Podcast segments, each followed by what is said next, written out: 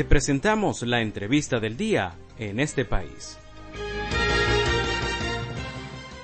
El grupo Freedom House publicó su más reciente informe sobre la libertad de Internet en el mundo, destacando que los niveles mostrados por América Latina mejoraron con respecto al año pasado, pero casos puntuales como Cuba, Venezuela y Nicaragua debe trabajarse mucho más. Para detallar este informe y el análisis que se hizo sobre la situación del acceso al Internet en Venezuela, hemos traído como invitada hoy a la periodista Raiza Urribarri. Ella es investigadora de Freedom House. Puede seguirla por su cuenta Twitter con el usuario arroba uraiza. Raiza, bienvenida a los micrófonos en este país y la Red Nacional de Fe y Alegría para conversar sobre este informe. ¿Cuál fue el diagnóstico que hicieron sobre el acceso al Internet y la calidad del mismo en Venezuela? Eh, lo primero que tendría que, decir es que este es un informe bastante particular. Es la primera vez y tenemos que tomar en cuenta que este reporte se realiza desde el año 2011, que Venezuela reporta una mejoría, que a mí me gusta llamarla mejoría relativa, porque aunque sigue calificando como un país sin libertades en la red, la calificación pasó de 28 a 30 puntos, es decir, una ganancia de dos puntos. Uno lo ganó en el campo que analiza el acceso, y uno más en el apartado donde se, da cuenta de las violaciones de los derechos de los usuarios. En el primer caso, el informe tomó en cuenta el hecho de que en este periodo, eh, este periodo va de junio 2001 a mayo 2022, no hubo bloqueos en las plataformas de redes sociales como sí se vieron en el periodo anterior, en varios periodos anteriores. En el segundo caso, eh, no se registraron tantos casos de violencia física, aunque los hubo, en contra de los periodistas de medios digitales, siguiendo, por ejemplo, lo que reportó la ONG Espacio Público. No obstante, eh, hay que destacar también, y esto es algo sumamente preocupante, la ampliación de la brecha digital. Este es un fenómeno que obviamente está relacionado con la desigualdad social que en Venezuela se ha ampliado muchísimo vemos eh, que hay una diferencia abismal entre el servicio de conectividad y las posibilidades de acceder a dispositivos para la comunicación digital que tienen aquellas personas con acceso o que reciben divisas y la mayoría de los venezolanos, entre ellos los empleados públicos como los maestros, por ejemplo, y las maestras, que reciben un sueldo mínimo en bolívares.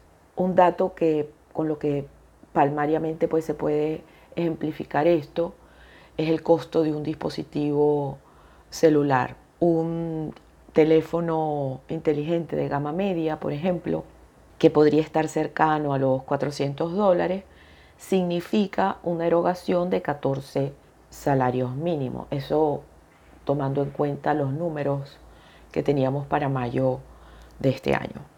Entonces sí, hubo una mejoría, pero que se expresa en esos dos puntos, pero es una mayoría, eh, perdón, una mejoría bastante relativa. Rice, en la Asamblea Nacional se viene hablando de una ley para regular los contenidos en redes sociales. ¿Cómo lleva a cabo el gobierno este tipo de control?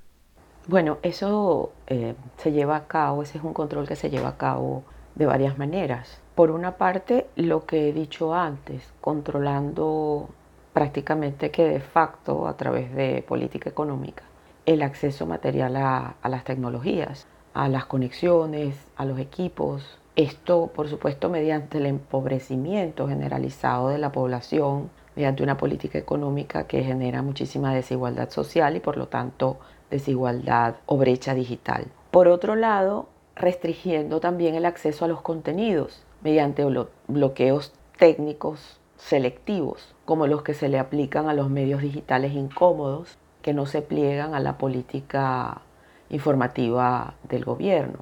Eso además es algo que no solo hace el proveedor de Internet del Estado, proveedor estatal que es la CanTV a través de ABA, sino que también la, la, hacen, esa censura la ejercen los proveedores privados. Suponemos o queremos creer que es por bajo la presión, que no lo hacen de forma voluntaria, sino bajo la presión del, ente regulador, que es Conatel. Si fallan esas dos estrategias, esas cortapisas, digamos, si las personas pueden acceder materialmente a las tecnologías, pueden sortear los bloqueos técnicos mediante la utilización de VPNs, si las personas pueden conectarse, evadir los bloqueos y expresarse libremente, entonces luego corren el riesgo de ser acosados o de ser detenidos mediante la aplicación abusiva de leyes como la ley contra el odio, por ejemplo, que está vigente desde el año 2017 cuando la promulgó la extinta Asamblea Nacional Constituyente. Como sabemos, la ley contra el odio contempla penas de prisión de hasta 20 años a quienes inciten el odio a la violencia, pero no especifica exactamente este, eh, eh, cuáles son las actividades que generan odio o violencia, es decir, es muy amplia, deja a los órganos de justicia, que como sabemos también están cooptados por, por el gobierno, en la libertad de decir que se considera o no incitación al odio.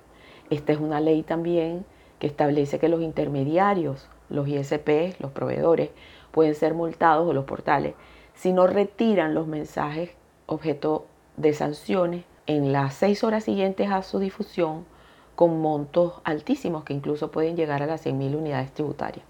Entonces son eh, varios elementos que entran a jugar un papel central para el control de los contenidos en medios digitales y redes sociales en Venezuela. Estamos conversando esta tarde con Raiza Uribarri, investigadora de Freedom House. Raiza, ¿de qué tipo de violaciones a los derechos humanos hablan en el informe en lo referente a los usuarios?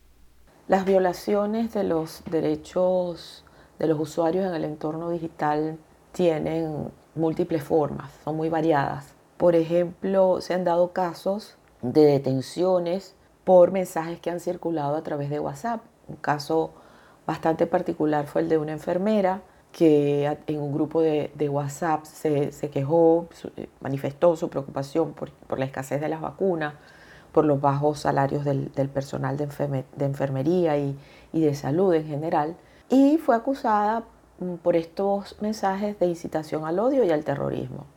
Eso la llevó a la cárcel, donde estuvo por 13 días, al final de los cuales se le, se le concedió libertad provisional, pero ella quedó con medidas cautelares, unas medidas que la obligan a comparecer al órgano de justicia periódicamente. Este es un, digamos, un mecanismo bastante perverso eh, que se aplica eh, de forma regular, permanente. Un caso bien notorio de esto es el del periodista Luis Carlos Díaz a él se le archiva la causa, se le suspenden las medidas cautelares que lo obligaban a presentarse en tribunales, le permiten salir del país, pero no le dictan libertad plena. El archivo judicial queda como en un limbo. Es decir, vale la reiteración, lo archivan, pero puede ser reactivado en cualquier momento. Es decir, es como una espada que, pende sobre, sobre su cabeza, ¿no? Eh, otro tema de, violación a los derechos de los usuarios en el entorno digital venezolano es el sistema Patria. El sistema Patria cada día incluye funcionalidades nuevas desde mayo del año, perdón, desde mayo de este año, no del año pasado de este año, incluye una funcionalidad que se llama el 1 por 10 del buen gobierno, que permite a los usuarios del sistema, supuestamente ese es su propósito declarado, enviar mensajes directos a los funcionarios para mejorar ciertos servicios. Pero obviamente eh, también puede ser utilizado para eh, desarrollar estrategias de organización electoral de cara a las elecciones del 2024. Otros casos, por ejemplo, el que se descubrió en, en, el informe de transparencia 2021 que fue presentado este año por la compañía telefónica, la propietaria de Movistar, que reveló que más de millón y medio de líneas telefónicas habían sido interceptadas, es decir, hay usuarios de esta compañía cuyas conversaciones privadas son escuchadas. Eso es grave. Y también las acciones, por ejemplo, que ejercen los órganos de seguridad y las autoridades en contra de los periodistas. Un caso muy notable es el del periodista Roberto Denis, del portal de investigación Armando Info, que ha venido trabajando con exhaustividad el caso de el ciudadano colombiano Alex Saab, detenido y ahorita en, en, proceso judicial en Estados Unidos. Denis, como sabemos, tuvo que exiliarse en Colombia, pero bueno, entonces en Caracas la policía interroga a sus familiares, allanan el domicilio de sus padres y además lo someten a campañas coordinadas para desacreditarlo, acosarlo y difundir todo tipo de, bulos acerca de, su comportamiento profesional. Entonces también allí son varias eh, maneras que tienen diversos órganos de los distintos estamentos públicos del Estado, cuyas funciones ejerce este gobierno para eh, violar los derechos de los usuarios en el entorno digital.